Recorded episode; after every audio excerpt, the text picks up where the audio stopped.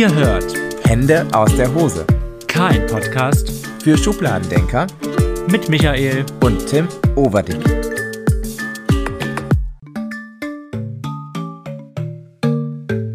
Sag es. Hallo ihr alle und äh, willkommen zurück zu einer neuen Folge von Hände aus der Hose mit Micha und Tim. Toll. Ja. Das war eine richtig tolle Ich Anmoderation. sollte freundlich begrüßen. Ich habe Tim nämlich die Aufgabe gegeben, heute den Podcast zu starten, weil, wie ihr hören könnt, ich ähm, ein kleines bisschen erkältet bin. Und nein, ich habe kein Corona. Es gibt noch ganz, ganz, ganz, ganz viele andere Dinge ähm, außer Corona, die man haben kann. Und ja, ich habe mich einfach irgendwo, ich habe mir irgendeinen Rotz zugezogen. Mit einem fiesen Schnupfen. Jetzt, wo ich nicht mehr in der Kita arbeite. hm? Echt, trage ich den Scheiß nach Hause. Ähm, nachdem ich jetzt zwei Monate zu Hause nichts gemacht habe und jetzt wieder ähm, am Arbeitsleben teilnehme quasi, ja, habe ich mich sofort mit Menschen, bei Menschen angesteckt. Ich hätte einfach, das ist, das ist einfach dieser, das ist einfach ein Zeichen. Ich sollte einfach weiter podcasten und gar nicht irgendwie draußen normal arbeiten gehen. So. Das hört sich an, als wärst du jetzt irgendwie zwei Monate in Isolation auf dem Land gewesen und nicht einen Schritt irgendwo raus in die Zivilisation gewagt Ich war auch fast in Isolation. Ich habe, so gut es ging, die Menschheit gemieden. So. ja, so viel dazu. Deswegen tut mir leid, dass ihr heute ähm, mich ein bisschen verschnupft und ähm, mit gedämpfter Stimme mir zuhören müsst. Aber Tim hat gesagt, es hört sich eigentlich auch ein kleines bisschen sexy an. Deswegen fühle ich mich auch ein kleines bisschen sexy. Ja, ich finde find schon, dass das schon so ein bisschen Eine erregt, wenn das so kleine, ist. sex, sexy, versch- verschnupfte Maus bin ich. Äh, ich wollte ganz kurz auf unsere letzte Podcast-Folge eingehen, weil wir ganz, ganz, ganz, ganz, ganz, ganz viele Zuschriften bekommen haben, worüber ich mich immer sehr freue. Ähm, dass wir Feedback bekommen und dass wir hören, wie es in ähm, anderen Kitas so zugeht und wie ErzieherInnen erziehen oder wie zu Hause Eltern ihre Kinder erziehen, was ähm, womit wir irgendwie zum Denken anregen konnten. Das freut mich immer sehr. Das bedeutet, dass unser Podcast gehört wird und das ist toll. Darum machen wir das ja. Ja. Um reich und berühmt zu werden und um eure Kinder schwul zu erziehen. So. Oh das Ähm, und zwar hat mir jemand geschrieben, dass es ja eigentlich gar nicht mehr so ähm, in Kitas zugeht, wie wir erzählt haben, dass dort ähm, ein, dass nicht mehr so viele Männer dort arbeiten, dass ja eigentlich viel mehr Männer mittlerweile in Kitas arbeiten und dass auch ähm, die Männer in den Kitas die Windeln wechseln dürfen. Und was soll ich sagen? Es ist schön, dass ähm, jemand anderes halt so Erfahrungen gemacht hat und so Erfahrungen sammeln konnte, dass eben derjenige in Kitas ähm, mehr Männer gesehen hat oder miterlebt hat oder eben auch Windeln wechseln durfte, weil er selber Erzieher ist. Alles, was wir hier erzählen, sind ja unsere eigenen Erfahrungen. Besonders meine, weil ich super viel in Kitas unterwegs bin, als Kita-Tester. Und ähm, Tim natürlich jetzt sechs Jahre in Kitas gearbeitet hat und das sehr aktuelle ähm, ja, Ereignisse, Geschehnisse und Fälle sind, die wir euch quasi erzählen. Und da haben wir dann aber trotzdem online mal nachgeschaut, wie es denn aktuell in Kitas deutschlandweit so aussieht, weil wir natürlich oder Tim nur ähm, hier in unserem Kreis gearbeitet hat und nicht deutschlandweit. ähm, und vielleicht magst du ganz kurz was zu den Zahlen sagen, die wir gefunden haben, weil mathematisch bin ich einfach eine Niete. Das heißt, ich schleudere jetzt mit den Zahlen um mich. Nee, es ist, ähm, Ich Ja. dafür mit ganz anderen Dingen um mich. Uh. Fräulein. Schlürf du erstmal deinen Tee hier. ähm, wir haben nämlich rausgefunden, dass ähm, 2012, also wir haben zwei Umfragen gefunden, zwei Umfragen, Studien, ähm, in denen rauskam, dass 2012 das Ziel gesetzt wurde, dass heute ungefähr 20% der Angestellten in Kitas Männer sein sollten. Jetzt haben wir dann noch eine andere Umfrage mit aktuellen Zahlen gefunden. Ähm, da war es so, dass 2010 3,6% der Angestellten in Kitas Männer waren. Und jetzt, also 2020 war das letzte, ähm, 7,1%. Also, hm, an dem Ziel sind wir so leicht vorbeigeschossen, glaube Ja, ich. das hat, genau, ich wollte gerade sagen, also 20% waren eigentlich vorgesehen. Hat leider nicht geklappt. Wahrscheinlich haben wir zu wenig Männer auf, in, auf diesem, in diesem Land. Wer weiß das schon so genau. Aber 7,1 ist halt eben auch, ja, es sind, klar sind es mehr als 2010, ähm, aber es ist eben jetzt auch noch nicht die Welt. Also 7,1% ist, ist halt unter 10%, ne? Ja, ja. An männliche ähm, Erzieher in Kindertageseinrichtungen. Ja. Und meine so ganz subjektive Wahrnehmung war halt wirklich, dass ich keine Ahnung, dass ich, also ich habe noch gelesen, dass 78% aller Eltern sich männliche Erzieher wünschen und das ist auch genau die Reaktion, die ich immer in jeder Kita bekommen habe. Juhu, wir haben endlich einen Mann in der Gruppe. Und also es ist schon so ein Highlight gewesen immer noch. Achso, das ist so verrückt, dass nur dieses, dieses, diese Doppelmoral, die da irgendwie herrscht. ne? Das ist so, oh, wir wollen unbedingt einen Mann, aber der muss eingeschränkt sein, der darf nicht all das machen, was die ähm, weiblichen Erzieherinnen machen dürfen. Also wie zum Beispiel das Windeln wechseln. Denn ähm, das ist ein Mann, der ist auch noch schwul, also ist er automatisch pädophil. So, das ist diese Schublade, worin man dann einfach reingesteckt wird. Ja, ja, manchmal leider schon. Das ist ziemlich traurig und ich finde, das, das, und ich finde, das ist ein ähm, sehr aufwühlendes Thema. Also mich wühlt es zumindest sehr auf, obwohl ich nicht mal in einer- irgendeiner Kita arbeite. Aber ich stelle mir vor, wenn ich Erzieher wäre und ähm, in der Kita, in der ich arbeite, wäre das halt echt so, dass dort gesagt wird, nein, du darfst keine Windeln wechseln. Ich würde mich so krass diskriminiert fühlen und ich finde, das ist Sexismus hoch 10 irgendwie, dass ich dort wahrscheinlich anecken würde an jeder Ecke, die es gibt. Nicht, weil ich unbedingt Windeln wechseln will, sondern weil ich, wie gesagt, mich einfach diskriminiert fühle, fühlen würde. Also ich finde, das echt super, super unfair. Und ähm, ein, ja, wie gesagt, ein aufwühlendes Thema, worüber man wahrscheinlich ähm, stundenlang debattieren und diskutieren könnte. Und damit das nicht passiert, könnten wir vielleicht irgendwann mal eine extra ähm, Folge dazu machen, wenn wir Lust haben. Genau, eine Special-Folge am Ende dieser Staffel zu Hände aus der Hose, denn die ist vollgeschissen oder irgendwie sowas, keine Ahnung. Ähm, lassen wir uns was einfallen, ob das passt. We will see. Mal gucken, wer weiß. Und wir haben noch eine interessante. Wolltest du noch was sagen? Nee, nee, Achso, nee, nee. Und wir haben noch eine, weil du Luft geholt hast, wir haben noch eine interessante ähm, Zuschrift bekommen, die fand ich auch gut, weil das so ein bisschen zum Umdenken anregt. Ähm, ich habe euch eine kleine Hausaufgabe aufgegeben und zwar wollte ich eine ja, Verniedlichung oder eine kindesgerechte, ein kindesgerechtes Wort für eine Vulva haben.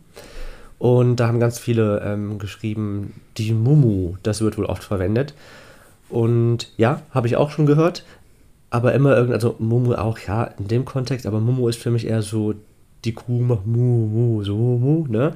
Und ähm, die Mumu in Köln, das ist eine Bar, eine Schwulenbar, ähm, die gibt es halt auch noch. Und Mumu finde ich auch irgendwie kein schönes Wort. Ähm, aber mir hat jemand geschrieben, dass es auch gar nicht so klug ist, ähm, die Genitalien zu verniedlichen, weil das ähm, in einem Gespräch oder wenn irgendwas vorfällt, oft passieren kann, dass man das nicht richtig ernst nimmt. Wenn zum Beispiel das Kind sexuell übergriffig ähm, angefasst wurde, war das richtig? Ja, das war richtig. Dann ähm, das dann erzählt irgendwie, keine Ahnung, mir hat jemand ähm, das Kätzchen, das Kätzchen angefasst, oder hat jemand das Kätzchen angefasst, wenn man zum Beispiel sagt, die Mumu oder die Vulva ist das Kätzchen, das gibt es wohl auch, ähm, dass man das als Erwachsener gar nicht ernst nimmt, dass dann gesagt wird, okay, da hat jemand das Kätzchen angefasst und ja, dann ist das halt eben so und man das Kind dann gar nicht ernst nimmt in dem Moment. Oder vielleicht auch gar nicht versteht. Oder das halt könnte auch ja auch ein versteht, kurzes genau. Kuschelkätzchen irgendwo sein, das angefasst wurde. Ja. Genau, richtig. Deswegen ähm, fand ich diesen Punkt eigentlich auch ganz cool.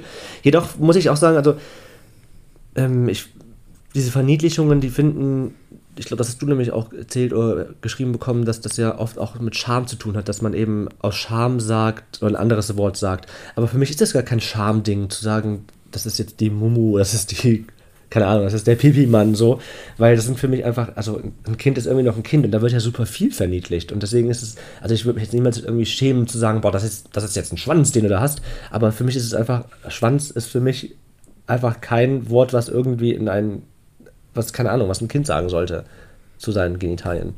Ich glaube, es hat halt, es ist genau wie mit, dass man bei, bei, bei Kindern ganz oft Fingerchen und nicht Finger sagt. Ja, man verniedlicht ja super man- viel. Genau, und ähm, ja, Löffelchen, Löffelchen. Wobei Löffelchen ja nichts mit dem eigenen Körper zu tun hat. Gabelchen. Ja, aber man verniedlicht ja alles. Alles, was man, alles, was man mit Kindern macht, verniedlicht man ja. Also alles, was man ihnen gibt, verniedlicht man. Alles, was man, alles hat alles einen bestimmten Namen, keine Ahnung.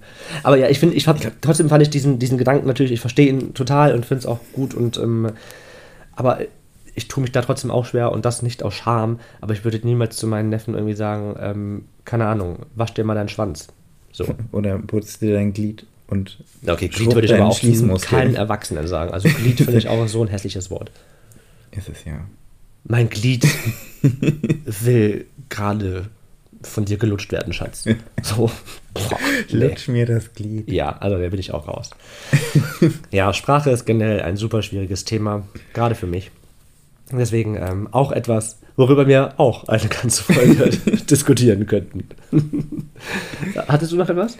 Ähm, nee, nee, zu dem Thema nicht mehr. Okay, nee. cool. Dann sind wir damit ja durch und können quasi äh, mit einem neuen Thema starten. Denn es war jetzt vor kurzem ähm, der Weltfetichtag. Und immer wenn über Fetische gesprochen wird, mache ich mir Gedanken und denke mir, ach Mann, irgendwie werde ich auch gern Fetisch, weil ich möchte nicht immer so langweilig sein. Also nicht, dass Leute, die keinen Fetisch haben, langweilig sind, aber für mich ist es einfach immer so, ach, alle haben irgendwie einen Fetisch, nur ich habe keinen Fetisch, ich möchte einfach immer nur guten alten Sex, äh, ich, ich möchte entweder ficken oder gefickt werden, aber so, so einen Fetisch habe ich einfach nicht. Und dann fühle ich mich immer so ein bisschen, ja, wie so ein, wie so ein normales Snickers. Kennst du diese ganzen, die ganzen, es gibt so super Special Snickers, so Snickers mit Brownies, Snickers mit Crispy, Snickers mit dies, Snickers mit das. Und ich bin dieses alte, gute Snickers einfach. So. Das gute alte Snickers, ja. genau. Das Snickers, was kein Fetisch hat. So. ähm, ja, also ich habe keinen krassen großen Fetisch. Klar, ich habe Sachen, die ich gerne mag, aber es sind keine Fetische. Und ähm, für ganz kurz, damit Leute, die jetzt sagen, okay, was ist denn überhaupt ein Fetisch, habe ich das Ganze mal ganz kurz gegoogelt, um euch das ähm, in der Sprache von Google wiedergeben zu können, weil ich, wenn ich das erklären würde, das wahrscheinlich wieder keiner verstehen würde. Deswegen, ein Fetisch ist gemäß medizinischer Definition eine sexuelle Vorliebe für ein unbelebtes Objekt oder Material. Das ist ein Fetisch. Hast du einen Fetisch? Nein, ich habe auch keinen Fetisch. Mir geht es da genauso wie dir. Ähm, ich, ansonsten hättest du den wahrscheinlich schon in den letzten anderthalb Jahren herausgefunden. Ähm, Vielleicht wolltest du mir auch noch nicht sagen, weil, weil es mit Scham, mit Scham behaftet war. Das ist ein gutes Stichwort. Aber nein, ich habe auch keinen Fetisch. Also bei mir ist es auch so, dass ich mich manchmal frage, wie so, wie so Rollenspiele und so funktionieren. Mhm. Weil ich das überhaupt mir nicht, einfach nicht vorstellen kann. Oder also ich habe, ich habe, glaube ich, einfach keinen Fetisch. Ja. Also so. Aber vielleicht, vielleicht entwickeln wir ja irgendwie in nächster Zeit noch einen krassen Fetisch oder ähm, ähm, erkennen oder finden ihn in uns. Vielleicht war er einfach nur lange Zeit versteckt. Ich habe ja gesagt am Anfang ähm, des Podcasts, wer weiß, was der Podcast mit uns machen wird. Und am ja. Ende sind wir die Fetisch-Kings überhaupt. Ähm, viele Fetischisten und Nicht-Fetischisten, so wie wir es sind, fragen sich, wie es denn sein kann, dass ein Mensch durch ein Objekt oder Material erregt, ähm, erregt wird. Wissenschaftlich erklärt ist die Frage noch nicht, aber Theorien gibt es ähm, einige. Es wird nämlich oft gesagt, dass in der Kindheit schon ein Fetisch entwickelt wird, beziehungsweise man ein, in der Kindheit schon ein Fetisch hat. Und da ist mir ganz kurz ein äh, Junge aus deiner Kita im Sinn gekommen, wovon du mir erzählt hast, dass er jetzt schon ähm, eine ziemlich große Vorliebe hat. Die da wäre, Tim. Dein Einsatz, bitte. Mein Einsatz. Naja, es äh, nicht. ähm, Gummi. Handschuhe ist seine Vorliebe. Beziehungsweise ja, also der er interessiert sich sehr für, für Plastik- und Gummihandschuhe. Okay, wie und hat sich das jetzt gezeigt? Also wie, wie große wie Freude beim große Freude beim Wickeln, wenn die Handschuhe rausgepackt wurden. So richtig große, erregte Freude.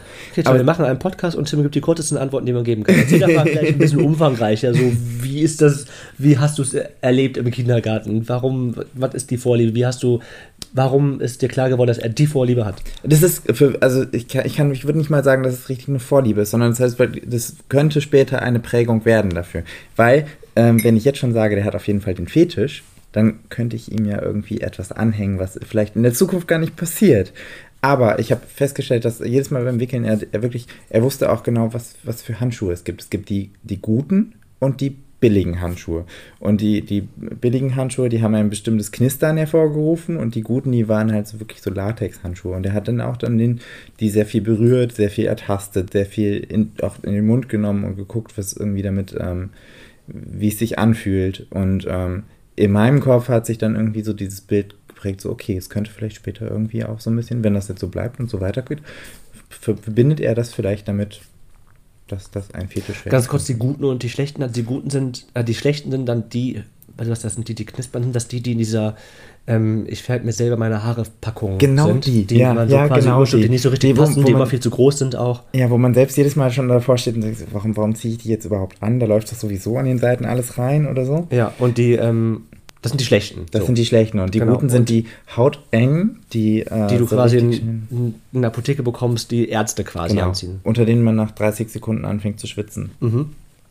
Wie geht man in solchen Fällen denn dann um? Also hast du, äh, keine Ahnung, förderst du das und sagst, okay, dann nehme ich heute die guten Handschuhe, wenn du willst.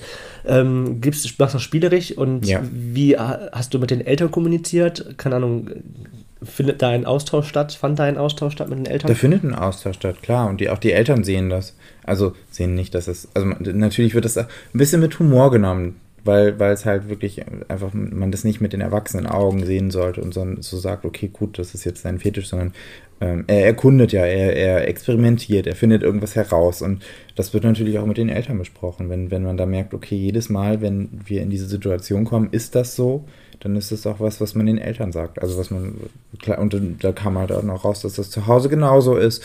Und ähm, ja, und mit, mit Humor hat man dann irgendwie auch fest so drüber geredet, okay, es könnte ja irgendwann ein Fetisch werden und so. Also das ist nichts, was dann irgendwie verheimlicht wird. Und wo dann auch gesagt wird, also da geht man halt dann auch die Wünsche des Jungen ein. Wenn er natürlich die guten Handschuhe haben möchte, dann kriegt er die guten Handschuhe und nicht die knistrigen, blöden Handschuhe. Also ist ähm, jetzt nicht, dass das irgendwie dann ein großes Tabuthema ist oder da irgendwie kann und der Junge dann irgendwie extra von diesen Handschuhen ferngehalten wird. Wahrscheinlich auch super blöd, das so zu machen, oder? Genau, das sollte, sollte auf, wenn, also das ist ja, das sollte auf gar keinen Fall gemacht werden. Das ist super blöd, ihn davon fernzuhalten, weil er, er möchte die ja sowieso haben. Er wird die auch irgendwie finden, er hat die auch aus dem Müll rausgekramt und so. Manchmal, das ging dann noch weiter. Also er lief dann auch den ganzen Tag lang mit einem aufgepumpten Handschuh rum. Und ähm, wenn, wenn das dann, dann das ist, was er gerade als Spielmaterial hat und das ihn irgendwie auch ein bisschen Ja. triggert und so, ist das, ist das äh, was, was man auf gar keinen Fall, was ich auch als Erzieher nicht unterbinden würde. Nie. Hattest du als Kind irgendetwas, was du ganz toll fandest, was sich jetzt wahrscheinlich ja nicht zu einem Fetisch entwickelt hat, aber was damals als Kind irgendwie, außer, das wissen wir ja mittlerweile, mittlerweile alle, dass du gerne Kuscheltiere vergewaltigt hast, ähm, aber bis auf deine Kuscheltiere gab es, oder bis auf dein, den Orca deines Bruders, so war es ja eigentlich richtig rum, ähm, gab es sonst irgendwas, was du richtig toll fandest? mir sind im Nachhinein sind mir da Sachen eingefallen. Die, da habe ich noch nie mit jemandem drüber geredet. Ja, dann wird Zeit. Sind Ähm, nur ein paar Leute, die es sind, es sind tatsächlich, also es, ich habe, ich hab, glaube ich, tatsächlich nur, nur, also als Kind eine Vorliebe für Kuscheltiere gehabt. Also es war nicht nur der Orca, das hat sich dann auch noch mit einem Hasen und einem, einem kleinen Küken äh, weiter. äh, das hat sich nicht zu einem Fetisch ausgegeben. Also ich kann nicht davon sprechen, dass ich jetzt gerade irgendwie extrem auf Kuscheltiere stehe. Ey, ich bin ein Kuscheltier, oder nicht? Du bist mein Kuscheltier, mein Ko Koala-Kuscheltier. Ja. Ähm, aber ähm, als, als Kind hatte ich, glaube ich, schon so ein Kuscheltier-Ding. Also ich hatte, Also einfach, weil es sich immer für, toll angefühlt hat. das hat sich toll angefühlt. Ich kann mich sogar, und das, oh, ich habe, glaube ich, sogar mal ein Loch in ein Kuscheltier reingemacht. Okay, das ist echt krank. hey! Nein, es war ein Scherz. Nichts ist krank, alles ist toll. Alles ist toll. Und nach, nach der, nach der Podcast-Folge reden wir nicht mehr miteinander. Wie alt warst du dann? äh, ich glaube, ich war da sieben oder acht. Mhm. Und ist es jemandem aufgefallen? Ähm, nee, es ist niemandem aufgefallen, aber irgendwann kam der Zeitpunkt, da hat mein Stiefvater damals meine ganzen Kuscheltiere genommen und in einen Müllbeutel gepackt und raus auf den Sperrmüll gebracht, weil er dachte, okay, die benutze ich nicht mehr, die brauche ich nicht mehr, weil ich relativ wenig tagsüber damit gespielt habe. Und ähm, das war ein Riesendrama für mich, weil da halt auch einfach eins, eins von diesen Tieren drin war und ähm, das weggewandert ist. Dein Fick-Kuscheltier. Was war's? Was, wo hast du das Loch reingemacht? Nee, das war ein Hase. Na klar, einen Hasen kann man auch besten rammeln. So. Das, das, war, das ist so das Einzige, was ich, was hätte ein Fetisch bei mir werden können. Kuscheltiere? Stell mal vor, du würdest so auf Kuschel. Gibt es einen Gibt- Kuscheltier? ich glaube, das gibt es, ja. Kuscheltierfetisch? Ja klar, gibt es einen Kuscheltierfetisch. Es gibt ja auch Menschen, die sich als große Kuscheltiere anziehen und dann, also als große Plüschtiere und dann. Okay. Tja. Hast du was? Ähm, nee, ich habe auch echt überlegt, aber bei mir gab es in der Kindheit nicht viel. Also ich fand schon immer, das hört sich total narzisstisch an, mein Spiegelbild ganz toll. Also wenn ich mir zum Beispiel auch dann in der Pubertät einen runtergeholt habe, hat es mir gereicht, irgendwie mir selber dabei zuzugucken. Und das ist wahrscheinlich auch der Grund, warum ich dann irgendwie später zu OnlyFans ähm, gewechselt bin, weil ich es einfach mag, mich selbst dabei zu filmen und ähm, okay, ich gucke mir das jetzt nicht an und hole mir dabei einen runter, aber während ich das filme, sehe ich das ja und das ähm, erregt mich schon sehr und ich finde zum Beispiel auch so Spiegel äh, beim Sex irgendwie toll. Ähm, ich weiß nicht, ob man das irgendwie als Fetisch betiteln, betiteln kann, aber ähm, das ist etwas, was mir immer irgendwie, was mich erregt hat, so. Aber das ist ja schon eher sexuell tatsächlich, ne? In der Kindheit selber fällt mir jetzt so nichts ein, was ich immer richtig toll fand. Also wie jetzt zum Beispiel diese, diese Gummihandschuhsache oder Kuscheltiere oder sowas. Ähm, ein großer Fetisch ist ja eben auch dieser Schuhfetisch oder dass man auf äh, Schuhe oder Socken steht oder sowas. Aber ich fand jetzt auch nie irgendwie besonders toll irgendwie irgendwas an Schuhen oder Socken. Ich weiß, ich habe damals einen Freund gehabt, der fand ähm, Handschuhe und besonders Lederhandschuhe ganz toll. Würde mich mal interessieren, ähm, ob er vielleicht mittlerweile irgendwie sowas wie einen Lederfetisch hat oder sowas. Oder, ähm, ja, aber Leder gerne mag oder einen Handschuhfetisch, wie auch immer. Ähm, aber nee, sonst gab es in meiner Kindheit nichts, was ich irgendwie hätte zu einem Fetisch entwickeln können. Und ja, deswegen ist, da heute, ist da heute auch nichts irgendwie. Schade eigentlich. Gar nichts, hm? Außer deinem Spiegelbild. Das heißt, ah, du bist dein eigener Fetisch. Hm? Ich bin mein, ähm, mein eigener Fetisch. Ja, eigentlich schon. In dem Film wird es heißen, bist du weise. Du bist dein eigener Fetisch. ja, also wie gesagt, es ist halt ähm, alles nur eine Theorie. Also es ist nicht bewiesen, dass ein Fetisch irgendwie schon in der Kindheit ähm, das sich entwickelt oder in der Kindheit irgendwie da ist. Aber es ist halt eben eine Theorie, dass wenn man ganz zufällig in der Kindheit zum Beispiel mit Schuhen oder mit Socken spielt und sich dort irgendwie äh, sexuell etwas erregt, zufällig halt eben nur, dass im Kopf Verknüpfungen stattfinden, die dieses Ding eben miteinander verknüpfen und das sich dann zu einem Fetisch entwickeln kann. Eigentlich hört sich das super simpel an und äh, für mich reicht das eigentlich auch schon als Theorie, um zu sagen, so, so entwickelt sich ein Fetisch. Mich würde ja interessieren, ob die Theorie dann wirklich irgendwie irgendwo wissenschaftlich belegt wird, weil ich, das klingt sehr, sehr logisch. So würde ich, könnte ich mir das gut vorstellen. Tja, so sieht's aus. Es, ja. Da kommt mir aber eine Frage in den Sinn. Was, wenn, wenn Eltern einen Fetisch haben? Wie meinst, meinst du, das? dass, dass, wenn Eltern einen Fetisch haben, dass das Kind den gleichen Fetisch bekommt? Nee, das glaube ich nicht. Nee. Ne? Nee. Haben, hat deine Mutter, dein Vater irgendeinen Fetisch? Weißt du etwas? Wir haben nie darüber gesprochen. Auch so eine Sache. Redet man als Eltern über seine Fetische mit seinen Kindern? Puh, kommt drauf an, wie offen man eben sexuell erzogen worden ist. Also ich, ich würde mit meinen Eltern darüber sprechen und ich glaube auch meine Eltern würden mir das sagen, aber meine Eltern haben auch keinen Fetisch. Ich glaube, meine Mutter hat noch nicht mal irgendwelche Sex Sexspielzeuge oder sowas gehabt. Oder hat sie nicht? Ich weiß es bei meiner Mutter gar nicht. Ja, dann müssen wir beim nächsten ja. Kaffee und Kuchen bei dir zu Hause ähm, als Gesprächsstoff verwenden werden können. Welches Sexspielzeug benutzt du, Mama? ähm, ganz kurz wollte ich noch ähm, zu deinem neuen Job eingehen, denn jetzt ist, bist du ja aus der Kita quasi raus und machst nichts mehr in, in dem Bereich, aber du bist ja trotzdem noch als Erzieh, ja, doch als Pädagoge ja. ähm, tätig. Ganz kurz, was machst du gerade beruflich? Wir haben das letzte schon ein bisschen angeschnitten, ich weiß, aber da waren wir ja noch vor unseren Jobs. Jetzt wissen wir ja quasi mehr und können mehr sagen, was in unserem Alltag passiert. Ähm, kannst du ganz kurz was erzählen? Ja, ähm, ich arbeite jetzt gerade, also jetzt seit einem Monat, bei der ambulanten Kinder-, Jugend- und Familienhilfe. Das ist ein ganz schön langes Wort. Ähm, und ambulant deswegen, weil ich äh, zu Familien nach Hause fahre, Familien irgendwo hin begleite, ins Jobcenter oder sonst irgendwo, Eltern unterstütze, Kinder unterstütze bei Herausforderungen in ihrem Leben, bei besonderen Lebenssituationen ähm, und das Ganze im Zusammenhang mit, bei Arbeit mit dem Jugendamt und ähm, fahre mit dem Auto, mit dem Fahrrad, mit zu Fuß durch ganz Düsseldorf und plane mir meine kompletten Termine und alles selbst und ähm, lerne dadurch unfassbar viele unterschiedliche Familienkonstruktionen, Modelle kennen. Und Glaubst du, ähm, spielt da in der Zukunft Sexualpädagogik auch noch eine Rolle? Ja. Nicht nur in der Zukunft, jetzt schon. Also Sexualpädagogik ist einfach ein richtig, richtig großes Thema, weil das mit der Identität der, der Menschen zu tun hat, die sich da entwickelt. Und wenn ist da irgendwelche, ob, ob, das, das, fängt ja schon mit irgendwelchen Gewalttraumata an oder so, die sich dann später auf die Sexualität auswirken können und so. Und das hängt ja alles miteinander zusammen. Und ich glaube, Sexualpädagogik ist, ist ein großes Thema, sollte ein großes Thema sein und sollte noch größer werden eigentlich. Ähm, und vielleicht darf man auch ein bisschen spoilern, aber es sieht ja so aus, dass du ähm, wahrscheinlich dann auch eine Fortbildung machen wirst. Genau, ich äh, werde, also darauf werde ich hinarbeiten irgendwann, dass ich die Fortbildung zum Sexualpädagogen mache. Und das ist eine, nicht nur eine Fortbildung, sondern so ein zertifiziertes Ding, sodass man, also man, das geht ein Jahr lang und ähm, dann arbeitet man als. Das heißt, wenn es eine zweite Staffel von Hände aus der Hose geben sollte, ist diese Staffel zertifiziert. weil wir haben einen zertifizierten Sexualpädagogen dann dabei.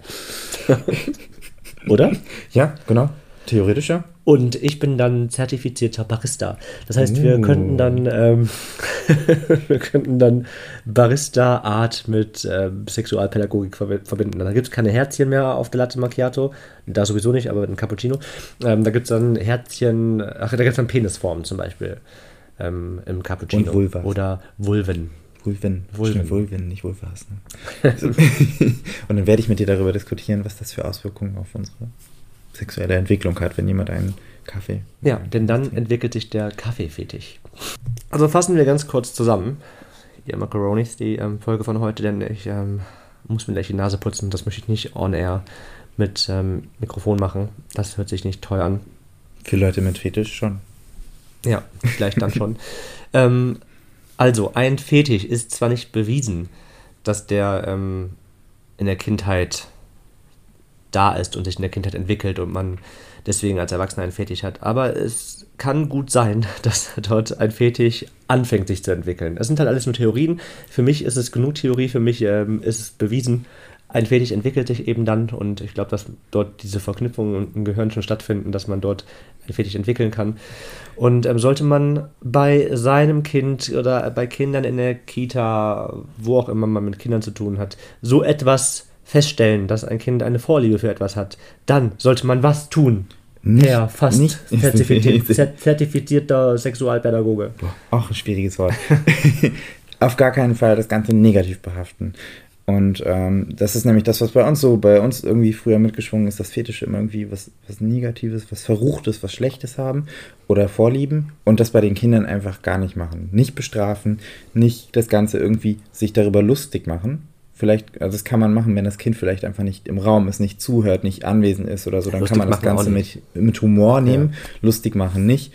Aber ähm, das gibt so ein Bedürfnis und so ein, so ein jetzt wollte ich fast schon Trieb sagen, ähm, ernst nehmen und äh, Ja, nicht verbieten. nicht verbieten. Und auch kommunizieren, verbalisieren. Einfach auch sagen, hey, ich merke, dass dir das sehr gut gefällt.